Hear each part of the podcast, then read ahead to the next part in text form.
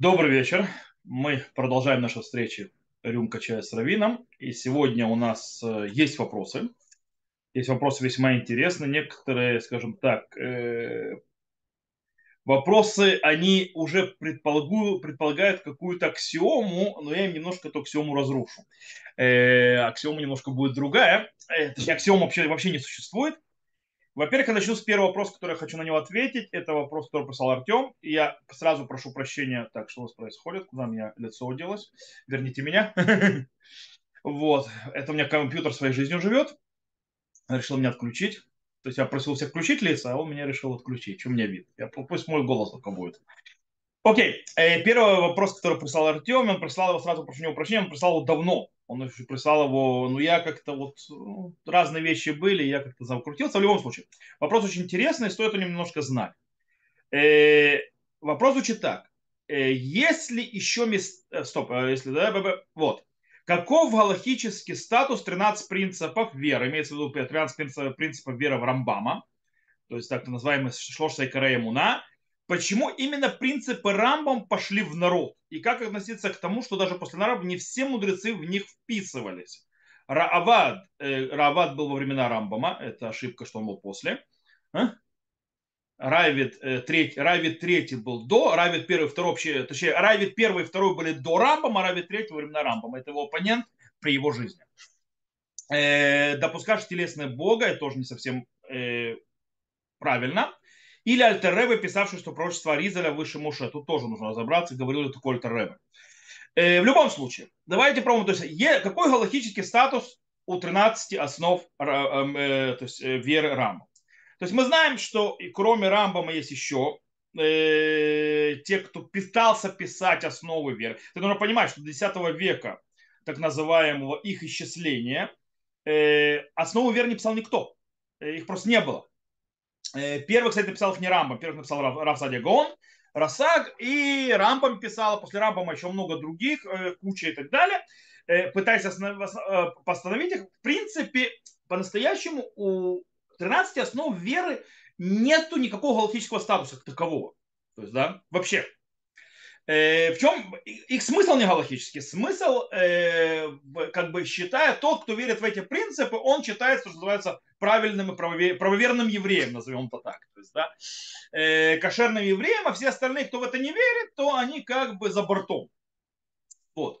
По-настоящему, действительно, мнение Рамбама, оно как бы никогда никем не признавалось, то есть единственно правильным. Да, то есть Никто никогда не узнал, что вот это вот они, и то есть тот, кто не попадает в них, то есть тот пролетает. Но очень интересно, что действительно, почему они стали такими вот, что как бы сегодня на них смотрят, э, как, говорят, как говорят на иврите, казера эва кадеш, то есть такое увидите, то есть освещай.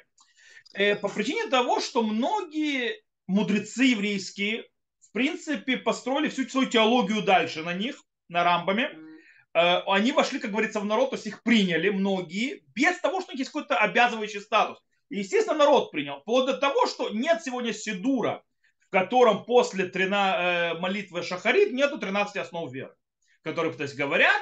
Более того, даже э, так называемый пьют, то есть такой гимн называется Игдаль, который говорят по праздникам и так далее, он тоже построен по 13 основам веры, то есть Рампама. Он как бы стал то есть никто этого никогда не узнал официально, но он стал неофициально, в конце концов, самым принятым мнением. Э, так получилось. Э, по этой причине э, нельзя сказать, что у них, то есть, да, вот так вот приняли. Нет, поэтому вот спорить тут можно было. Но это как бы самое принятое. Пошел народ, почему? Потому что многие согласились. И вся теология, допустим, сегодня никто в жизни не поверит, не, если можно, опоминали Рав, Райвид, допускавший телесность Бога. Во-первых, Райвид не допускал телесности Бога, это ошибка. Райвид сказал нечто другую фразу. Потому что Рамбам в законах Исуде Атура, основ Торы, написал те, у кого нет дела в будущем мире. И он привел, что те, у кого нет дела в будущем мире, это те, которые верят в телесность Бога. Кроме всего прочего. И Равид здесь то есть, наехал, говорит, как такое можешь сказать? То есть, как ты можешь лишать будущего мира людей, которые это, потому что он говорит, рабим товим имин, то есть говорит, были многие хорошие евреи, которые в это верили. То есть он спорит с ним, не говоря, что да, у Бога есть тело. То есть он говорит, что тот, кто верит, что у Бога есть тело, он еще не вылетает из э, обещания будущего мира. Он еще не становится еретиком. Это тоже сказал Равид. То есть это немножко разные вещи. Э, нигде не записано, что Равид верил в телесность, но действительно то есть, есть книга так называемых Шур Которая Рамбам очень плохо к ней относится. Э, то есть, кстати, в одном месте он ну, вообще то есть, считает, что эту книгу в руки брать нельзя. Это одно еретичество. Это книга Шуркума, которая описывает размеры Бога. В другом месте он приводит и говорит, что это аллегория. То есть очень интересная э, Вопрос, что раньше, что позже. В любом случае, Рамбам, то есть э, в Мурене Бухим, во всяком случае, это уже самая поздняя его книга из еврейских книг, не считая его медицинских книг. Э, там он, э, скажем так, к ней относится очень отрицательно к Шуркума. И сегодня в голову никого не придет, то есть подумать, что у Бога может быть, быть какое-то тело, даже будь оно такое огромное, немеренное и так далее. Это показывает о чем? Что его подход был принят. То есть, да, э, почему? Потому что и вся теология на этом построена дальше. Таким образом, он, скажем так, завоевал сцену. Э, и он стал основным мнением. По системе Аколь Сарих Мазаль Гамсефра Турашу Бейхаль. То есть, да, всему нужна удача, и также свитку Тора в, в, в, в ковчеге Завета, то есть э, в шкафу в этом. Почему? Как, кому больше повезет, что он будет читать, то есть, да, которого будет власть, какой будет торчать там долго. То есть, э, как получится, как пойдет. Кроме всего прочего, Рамбам э, имел бешеный авторитет. Поэтому, естественно, авторитет был намного больше, чем других, которые писали. То есть невозможно сравнить еще Рассага, еще как-то, но все, кто после Рамбама писал, и возьмем Рамбама, с точки зрения его трудов вообще, его влияния и на Галаху, и на комментарии на все на свете, мы же не можем сравнить, да, они даже, сегодня никто не сможет назвать их имена, то есть, ну там э, Раби Альбек и так далее, не смогут назвать тех, кто писали, то есть это и Караимуна, другие, то есть другие основы веры. Рамбам слишком огромный авторитет во всем. По этой причине его авторитетность на это тоже сыграла. В любом случае, Равад, мы уже разобрались, Райвид, он не допускал телесности Бога, он сказал, что не надо читать еретиком, то, то допускает. Э, не другое. По поводу, что Альтер Рэбе писал, что пророчество Ризаля выше Муше, я, честно говоря, не знаю такого места в Альтер Рэбе. Я буду рад этого увидеть, где такое написано, по, по, по нескольким причинам. А, э, то, что Муше величайший пророк из всех пророков, всех поколений и так далее, не будет никогда пророка, похожего на него, это не Рамбом, это Тора прямым текстом. То есть это Всевышний. Поэтому сказать, что кто-то э, был выше Муше, не соответствует тексту Торы. То есть это даже не Рамбом уже. Э, это как бы... Считать ли это основой веры, то есть человек, который в это не верит, является ли он еретиком, это второй вопрос. Но то, что Муше, а, он сам величайший пророк еврейского народа и так далее, это как бы консенсус. По причине того, что прямой текст Торы.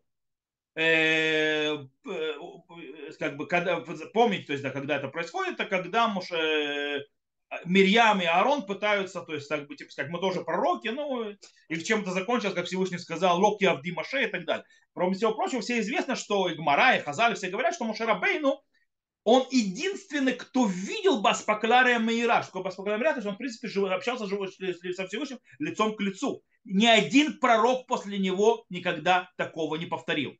Такого не было никогда. Более того, Аризов вообще пророком не был. И быть не мог. По причине того, что пророчество закончилось до Аризаля, Аризаль приблизительно живет сколько, 500 лет тому назад, пророчество исчезло народного, народа Израиля почти 2000 лет до этого. То есть, как... То есть Аризаль вообще не пророк. Тем более не выше Мушарабейт. Поэтому очень я затрудняюсь, что Альтереба такое мог сказать. Может быть, что-то другое сказал. Я не знаю. То есть, да, может, у кого-то есть текст, он мне может показать текст, я смогу в него в, в глубину войти и понять, о чем речь. Да? То, я просто такого текста не знаю. Но я сразу признаюсь, я не знаю все-все труды Альтеребе. То есть, да, центральные его труды, как Шурханару Харав и Таня, я знаю. И еще некоторые там, скажем так, э, статьи и так далее, письма и труды. Но не все.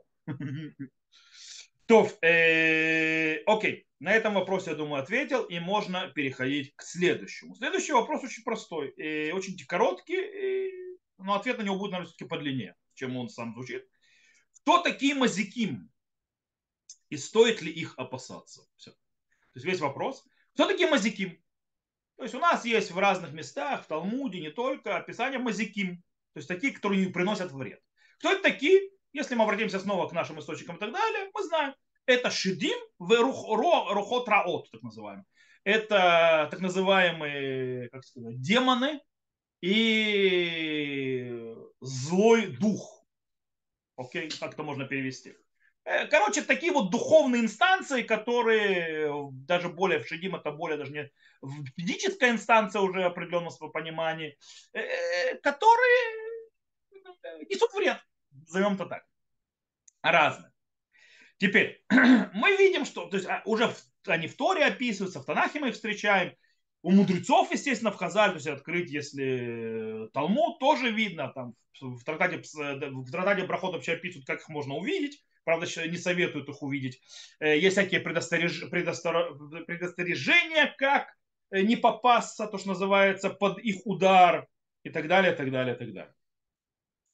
Э, правда, Рамбам говорит, что их никогда нет и никогда не было. Рам объясняет, что все эти мазиким и так далее, это не что иное, как части нашего поведения и так далее, всякие болезни, всякие штуки, всякие вещи, которые наше плохое начало порождают и, и все. То есть это не какой-то там демоны с рожками, с ножками и так далее. И он, естественно, объясняет, что мы нужно понимать не прямым текстом, то есть, да, что они говорят, да даже в любом случае, даже мы скажем, то есть мы не будем заходить в Рамбам, есть те, которые говорят, что, что есть те, которые говорят, да, были всякие мазики, но пришел Рамбам и сказал, что их нет, все, с того момента они исчезли. Вот. Э, он их вырубил. Вот, потому что Рамбам снова со своим авторитетом. Есть, кстати, Тосфот, который говорит, что в наше время нет руахраа, то есть даже нет плохого от этого. Э, поэтому, кстати, по мнению Тосфот, есть те, кто считает, что нет обязанности делать на тело возле кровати. По причине того, что эрохра не существует больше. Поэтому нет, нет запрета, то есть пойти в ванну, сделать там, делать ядаем с утра, то есть по другим причинам, не только по рохра. Э, то есть как бы есть такие объяснения. В любом случае, даже если мы возьмем, что и были такие, или есть даже такие, то есть товарищи как Мазиким, всякие там демоны, всякие там Рохра и так далее, и так далее, пойдем по этой стези так называемых мистиков, то давайте откроем Гмару. Гмара там же, где она приводит сначала всякие там описания всяких там э, вредителей, так называемых, омазиким там вредители. И там Гмара в Тартаке Псахим на 110 листе сразу же говорит нам очень важную вещь. Сразу же. Она говорит очень классно, интересно. Коль де капит кап, э, кабди де хагедия. Ведело капит, ло кабди бегедия. Умиху лемихеш мибай. Что Гмара говорит? Говорит, тот, кто опасается, то есть тех они трогают. Тот, кого, кто не опасается их, они не трогают. Говорит, но стоит, говорит, остерегаться. То есть Мара говорит простыми словами. Если ты будешь о них думать, если ты их будешь бояться, если вообще будешь в свою голову вносить, они тебя тронут. Тогда тебе нужно соблюдать все вот эти вот предписания мудрецов, там не есть э, парами яйца, ну, то есть варить там не парами яйца, куча-куча всяких законов, которые связаны, то есть при, оберегаться от мазиким. Но если ты не заморачиваешься, если я простым языком скажу, и тебя они вообще нигде не чухают, и ты вообще их не боишься, ты полагаешься на Всевышнего, то они тебе ничего сделать не могут, даже если ты все ничего не будешь делать. Просто не могут ничего сделать. Поэтому можно сказать так и объяснить Рамбам. А Рамбам сказал, что их Э, то есть э, человек, то есть э, Рамбам сказал, то, есть, то, что сказали, Рамбам сказал, что их нет, он их уничтожил. По причине того, что когда я их, то есть не обращаю внимания, то есть не, вообще не вношу их в мое сознание, то они ничего не могут делать, как будто нет. Все. То есть никакой, говорит, но опасаться стоит. Что имеется опасаться, имеется в виду, если ты уже сильно, то есть все-таки о них думаешь и боишься и так далее, то стоит, конечно, остерегаться, делать всякие вещи. Тут есть очень интересная вещь. В наше время, когда очень многие сказали, то есть и по Рамбам, и Штосфот, и так далее, и так далее, и так далее, э, очень мало людей, которые вообще думают о демонах, и вообще мы реалисты больше, то есть меньше мистики, то как бы, когда и, то есть в сознании человечества их нет, ну там может быть каком-то юмба-тумба и так далее, но современный человек, в принципе, в сознании его нет демонов всяких там и так далее. Таким образом, как бы человеческое сознание, мы живем без них, и э, мы их не опасаемся, они как бы нам чего другого. Поэтому вопрос, а нужно ли о них рассказывать? Нужно ли человеку рассказывать, а перестигать? Есть много логических авторитет говорит, не надо, не надо никому о них рассказывать. Наоборот, пусть человек вообще о них не думает. Человек когда не думает, когда он о них вообще то есть, ему в голову не входит, когда он их, э, к ним не обращает никакого внимания, у них нет никакой силы, они ничего не могут сделать. Э, поэтому э, стоит, то, что называется, как можно меньше этим заниматься. Кстати, я поднимал эту тему и разговаривал о ней так глобально, когда я в цикле законов кашрута, Э, там были махлот, то есть это опасная еда, то, что называется, всякие то есть вещи, которые запрещены из-за опасности. Там я вот поднимал этот вопрос, то есть возможно, то есть, запрет, то есть чистить яйцо, оставлять яйцо чищенное, там лук и так далее. Эти вещи я поднимал и говорил о них, они как раз именно связаны с этим мазикин. То есть, да, я как раз, я, по-моему, если я не ошибаюсь, по-моему, да, говорил там, я уже не помню, я, по-моему, там объяснял тоже, что почему э, не стоит вообще на них заморачиваться. И как бы ответ здесь то же самое. И тогда они не смогут никого тронуть. То, я думаю, с этим вопросом мы тоже уже разобрались. И мы отсюда переходим к следующему. А, нет, стоп, тут прошло э, по поводу этого вопроса, есть тут пришло, скажем так, под вопрос. Э, э, человек, э, говорит, человек, когда засыпает и просыпается, ему не разрешается трогать Тору. Это связано с тем, что человек пачкается мазиким или что-то другое. Э, имеется в виду, что человек не может прикасаться к всяким святым вещам и глазам и так далее, это потому что есть руахраа на руках. То есть плохая, э, то есть плохой, э, скажем так, этот злой дух на руках, который несет то есть, увечья. А вообще свиток Тору трогать нельзя никогда. Э, имеется в виду Тору. Э, плюс есть еще одна причина, почему нельзя трогать всякие святые вещи, потому что ручки ночью гуляют по всему телу и могут быть в всяких местах нехороших, то есть называется и неправильных. Поэтому сначала руки помой, а потом трогай другие святые вещи. Это еще одна причина, которая не связана с мазиким. То, э, с мазиким мы закончили, отсюда мы можем уже перебраться э, к следующему э, вопросу. Следующий вопрос считает так. В главе к душим перечисляют четыре качества коин гадоль, то есть первосвященник. Одно из них коин должен быть богат, чтобы претендовать на должность. Почему, например, достаточно обеспечен, почему именно богат, как это качество связано с исполнением закона службы в храме? Э, во-первых, в главе к душим нет ни единого слова про это. Э, в самой главе в Торе. И в главе Хремот этого нет. И даже в главе Эмор, где действительно обсуждается закон первосвященника, этого тоже нету. Это есть в море в трактате Йома, который учит из стиха в главе Эмор.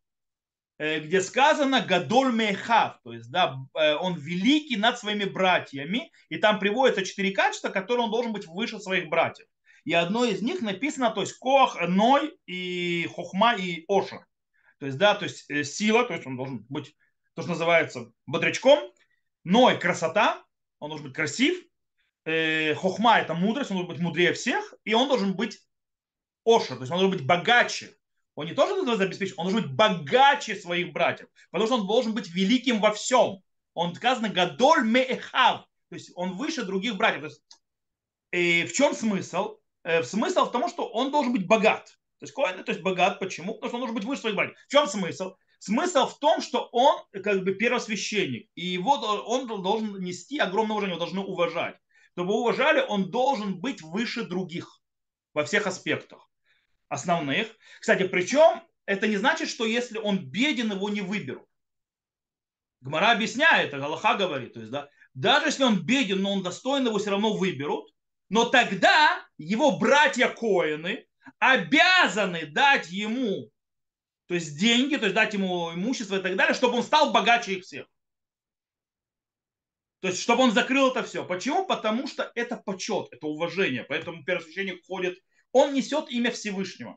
Он несет имя народа Израиля. Он должен вызывать уважение. Почему? То есть, да, извините меня, нищий царь, он уважения большого не вызывает.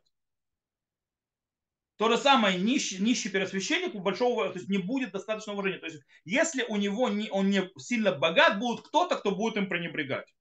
Он должен быть идеален, скажем так, во всех аспектах, чтобы никто не, пренебрег... чтобы не было пренебрежения к нему. Но, он не обя... Но при выборе он не обязан быть самым богатым. Он обязан быть, когда он первосвященник, самым богатым. И это, если у него нет э, своего, должны позаботиться другие коины. Это смысл. То есть, как бы, поэтому я думаю, что по поводу к душим это кто-то засунул. Ну, значит, как Мара в трактате Йома. То есть, да. Нет этого в Торе, прямым текстом нигде. То, э, это то, что по поводу этого вопроса. Переходим к следующему вопросу. Следующий вопрос он длинный, но ответ на него будет короткий. Здесь вопрос, который короткий, ответ длинный, здесь наоборот. Э, потому что эту тему я уже поднимал несколько раз глобально, но и оставим. Вот так.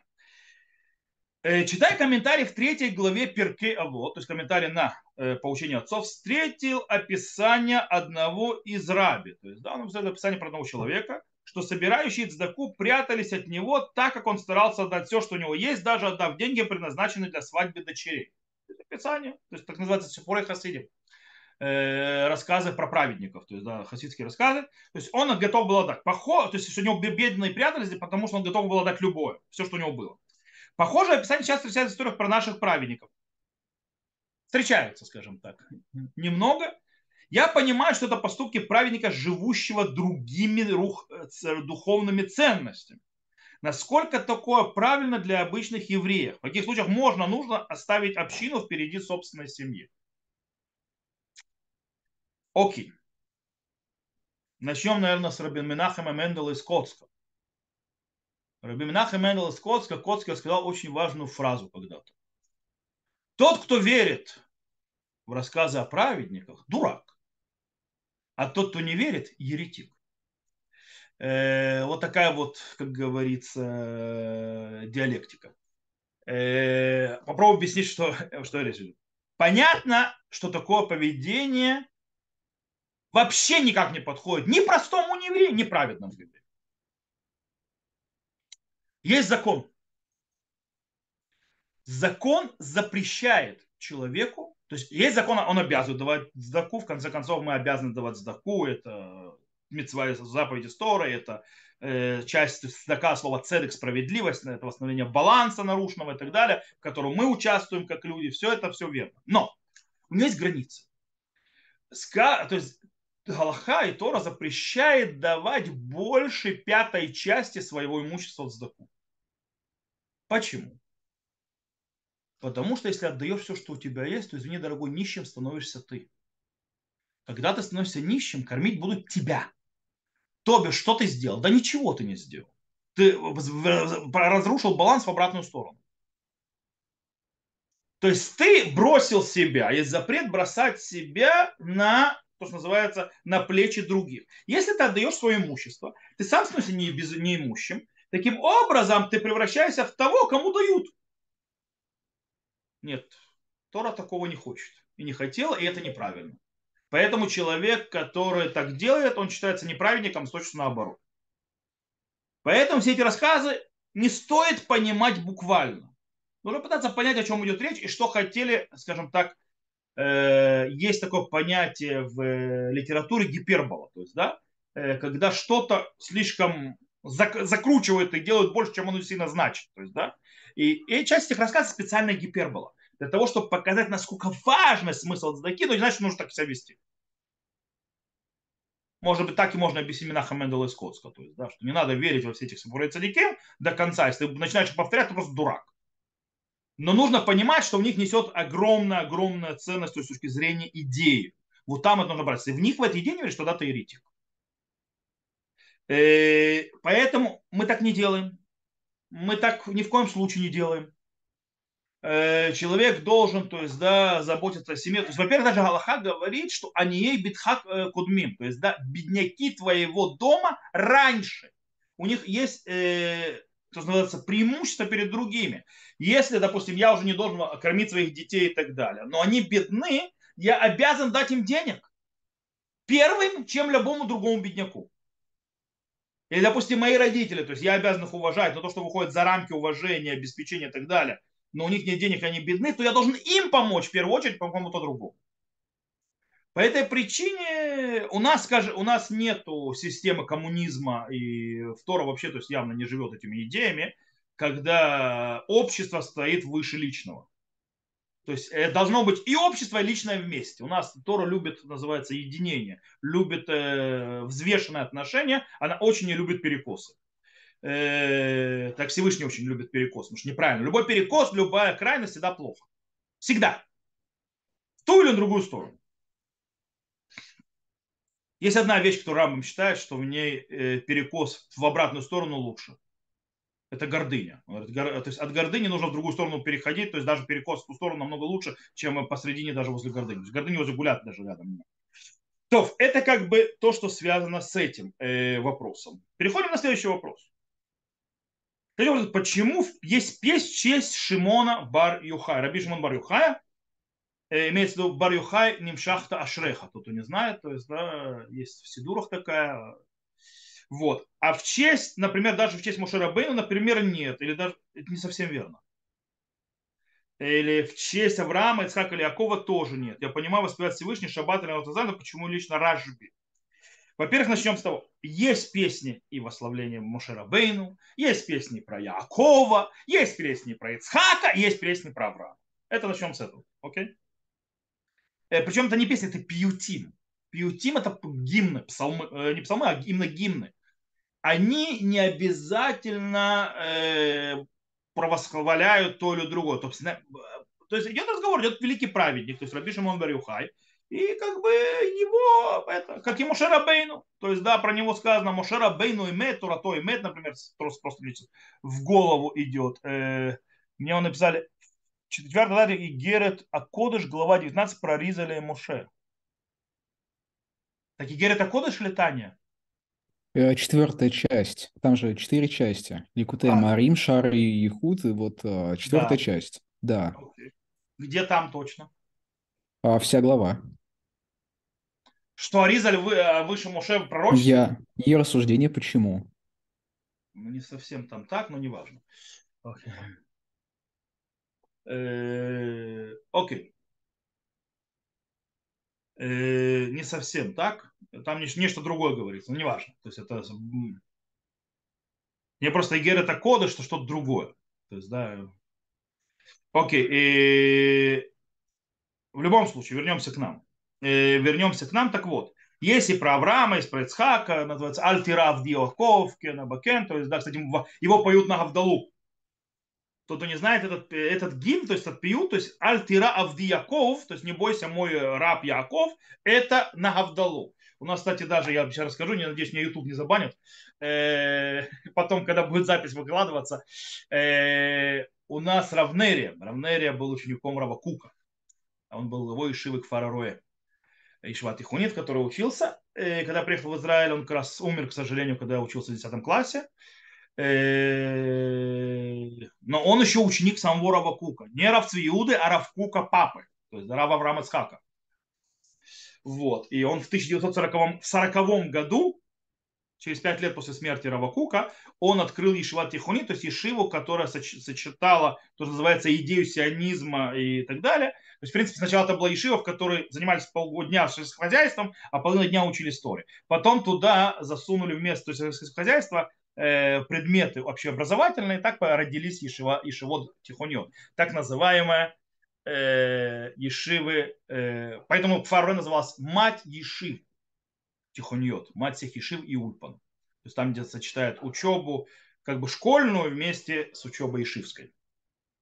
Вот, и там это учится то есть, э, с 9 класса и до 12. В некоторых начиная с 7 уже до 12. Вот. И я учился в Такфарой, и Рав, Муш, Рав, э, Лих, э, Рав Нерия был ее основателем. Так вот, у нас там на Гавдале он всегда пел такую, то есть пел этот припев, то есть, да, то есть вот, вот, вот гимн э, называется э, Лот Ира Авди Яков, то есть не бойся, раб мой Яков, там есть Кен Абакен, Ло Абало, то есть там, там есть это, э, куплеты, и там он припев сделал, который он написал сам. לא נראה ולא נפחד, לא מיאסר ערפאת, יחוסל סדאם חוסיין ונאמר אמן.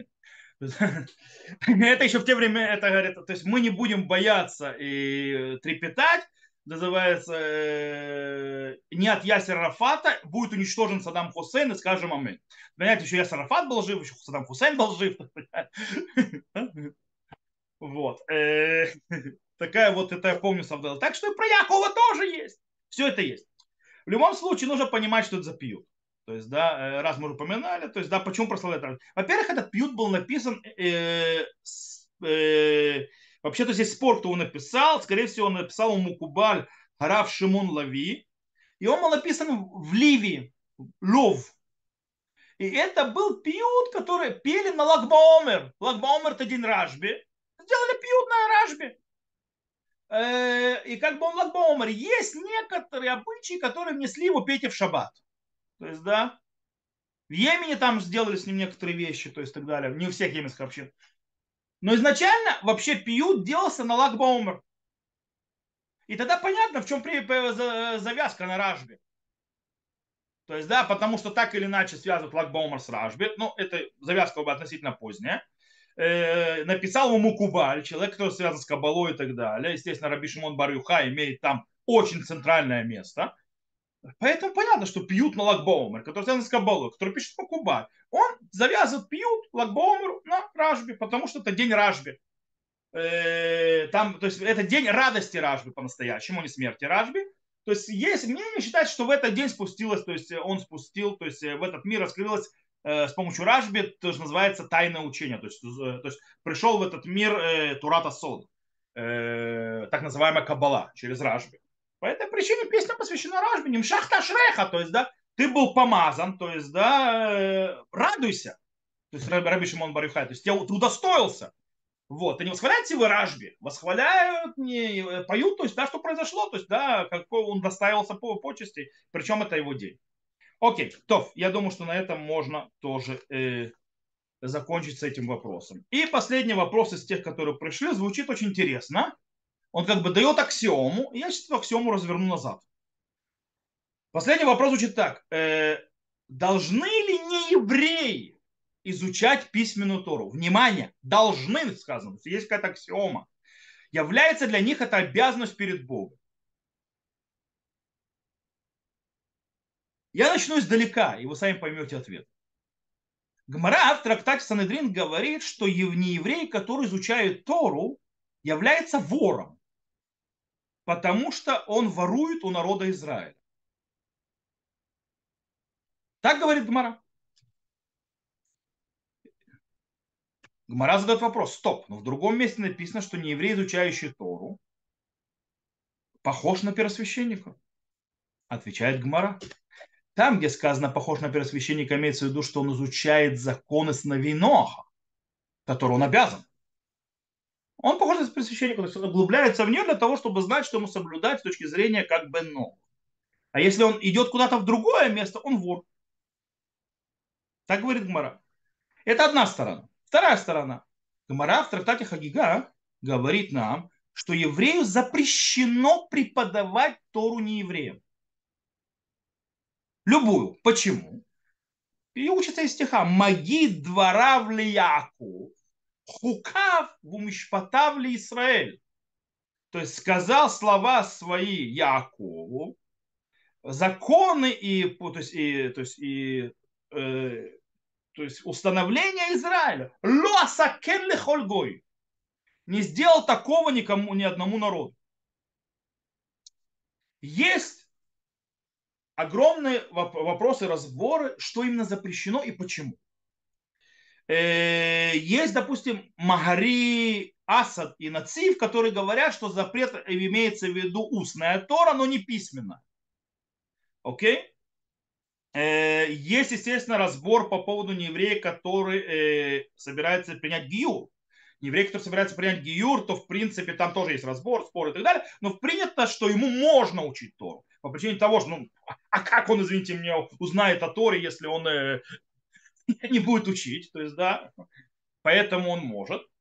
Э, еще Маири говорит, то есть, да, Маири у него тоже Тарат объясняет, что не еврею можно учить Тору для того, чтобы постичь э, то есть э, то называется, окончательную цель э, э, цельности нашей Торы, потому что, может быть, когда он поймет, насколько наша Тора цельная и так далее, он захочет принять Гию. То есть ради этого. В любом случае, что мы видим, то есть я сказал, что начну издалека, мы видим простую вещь. Обязанности точно никакой нет. Вообще нет ни разу. То есть, да, нигде и никак, и, и, до, и они не должны вообще ни разу. То есть, да, не евреи э, учить Тору. Вопрос наоборот. Есть запрет. То есть, как бы, как базовый запрет. То есть, не евреям запрещено учить Тору. Только потом начинается разбор, что, что да, можно, что нельзя, и в каких случаях можно. И все. Поэтому ответ очень прост. Не должны, не обязанность.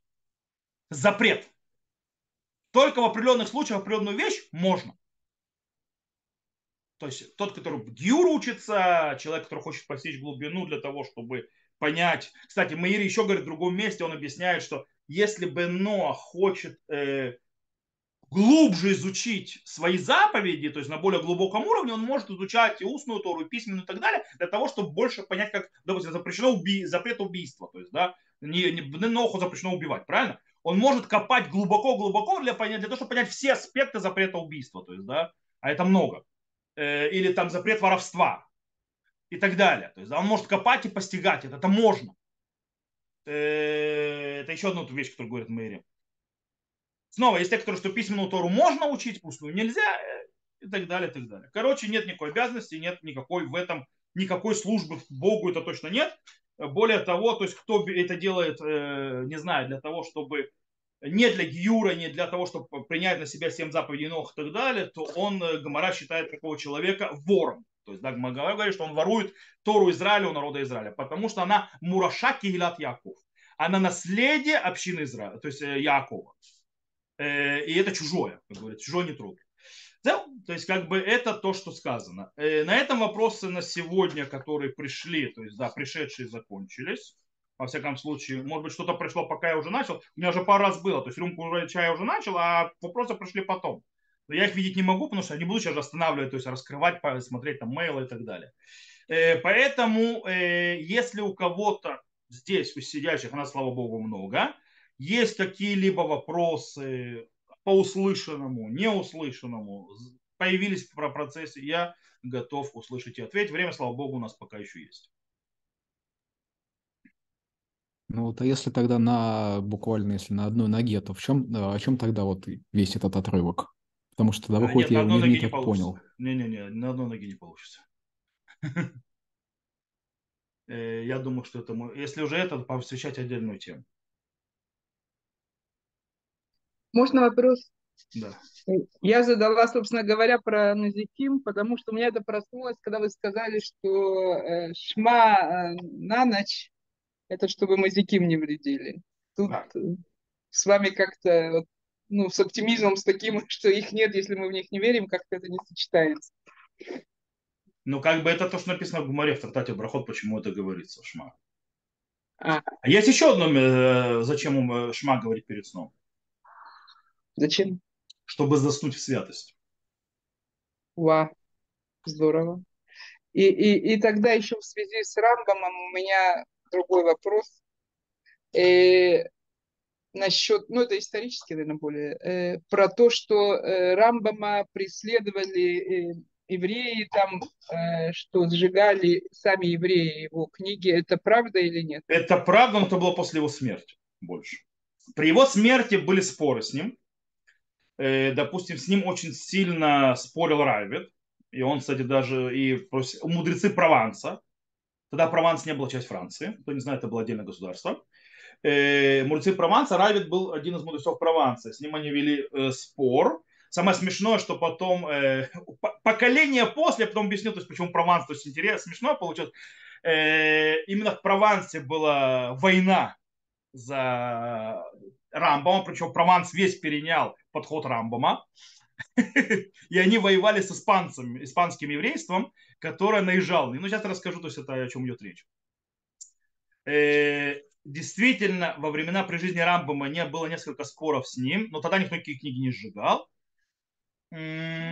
И было также Раби или Хагаон, то есть, да, это был, э, то есть в Вавилоне, так называемое, тогда в Багдаде уже, э, было еще продолжался так называемый институт Гаонов, который еще сохранился после то есть, окончания Талмуда и Свураим, рассадя Гаон был из него и так далее, но он уже ослаб очень сильно, и власть такой же на еврейском миром не имел, потому что уже и Рив был и так далее, то есть уже появились мудрецы вне системе, то есть подчиненными то есть, э, институту Гаонов, и Раби Или Гаон пытался с Рамбом очень сильно спорить, типа, показывать, типа, к ногтю, при, то есть это. И Рамбам на определенном этапе ему отвечает, я вижу, что твой спор вообще не по делу, ты пытаешься воевать за власть, это меня мало интересует, называется поэтому идилисом.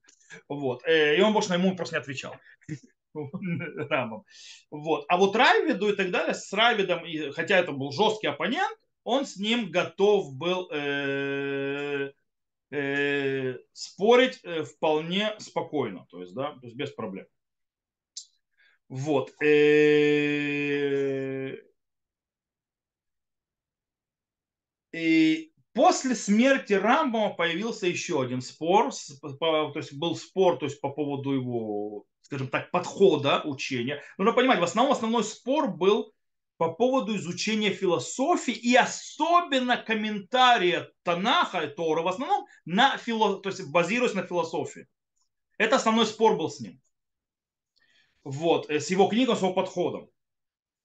Э, уже было тяжелее, и только то, что называется третий спор, называется Пульмуса Шлиши, это уже эпоха Рамбана, Раби Мушебен Нахмана, э, которая приводит к тому, что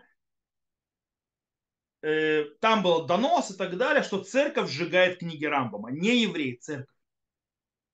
И Рамбан, Раби Муше бен Нахман, который был жестко спорил с Рамбамом, это мы видим в Цефра Мицвод и так далее, в очень многих вещах, э, он очень жестко с ним спорит, он пишет плач. То есть, да, до чего мы докатились. То есть, да, что спор спором во имя небес и так далее, он докатились до того, что его книги сжигают. Теперь нужно понимать, Рамбам уже в то время был настолько большой авторитет, то есть, да, что с ним было тяжело уже спорить. Уже после своей смерти. Э, был еще один спор, но он уже не считается пульмусом с Рамбама, а больше с его подходом. То есть, да, в чем его подход? То есть, да, есть э, в комментарии, допустим, в Провансике сказал, э, в, начали э, в Провансе уже э, комментировать Тору, это мы очень сильно видим, то есть на философский манер, то есть, да, аллегории и так далее, и так далее, очень рамбамистские. Это мы видим, допустим, у Ральбага, Раби Леви Бенгершом, и так далее, так далее. Что приводит к большому возмущению некоторых товарищей в Прованции, которые пишут письмо, причем очень письмо интересно, написано в стихах, то есть да, жалоба такая вот, как бы типа вопрос. Э, Рожба, Раби Шломо Бенадерет, который ученик Рамбана, который был на тот момент, имел статус, можно сказать, в принципе, главного раввина Испании, то есть да, он был один из величайших авторитетов, и он ему пишет, то есть, да, что он вот так вот, философия тут губит э, там, неокрепшие умы и так далее. И, и Рожба выносит запрет изучения философии до 21 года. То есть, да. Вот. Э, и там очень интересный ответ Маири. Маири, который известен то есть, как комментатор Хидуши, то есть Маири, который тоже комментировал Тору, он тогда в те времена был, в принципе, самым авторитетным раввином Прованса. И он, так скажем, если я скажу это простыми, скажем так, и грубыми словами, это звучило так дорогой, уважаемый Раби Шломо Бенадерет, ты у нас равин чего? Испании, вот там вот разбав это, а мы в Провансе. И в Провансе у нас другие обычаи. Ты у нас равин Испании, вот туда свои законы, называется, устанавливай. А у нас мы сами разберемся. Вот. Э, это, как бы, можно сказать, э, споры с Рамбомом не прекращались э, веками. Рамбом не такой уж простой, скажем так. Не всем было легко с ним назовем так. Топ, я смотрю, что мне пришло вопросы уже и в этот, в чат много. Можно ли говорить рефашли э, за молитву, молиться вам за нееврея, который находится в плохом состоянии? Если да, то, э, то нужно добавлять ли среди других народов своего Израиля. Понятно, что если это не еврей, то не... можно молиться за нееврея тоже. Лучше не в Амиде, а отдельно. Сказать псалом и помолиться за него. Но, в принципе, если очень сильно надо, можно в Меде. Ну, понятно, что тогда не говорится среди других народов за Израиль. Он, за меня, не среди народов Израиля. Можно поменять и сказать, то есть, да, среди Аншея Улам, то есть, да, людей мира и так далее. Э, еще следующий вопрос. В Мариве добавляется молитва за больного или нет? Так как раз из так есть, можно добавлять, то есть, как бы не, не, не критично. То есть, да, окей, то есть, можно, можно, да, можно, нет, как хочется это место, где можно добавлять. То, э, это больше подходит, правда, не на рюмку, но раз уже вопрос появился, то я уже на него ответил. Э, есть еще какие-то вопросы у кого-то или все?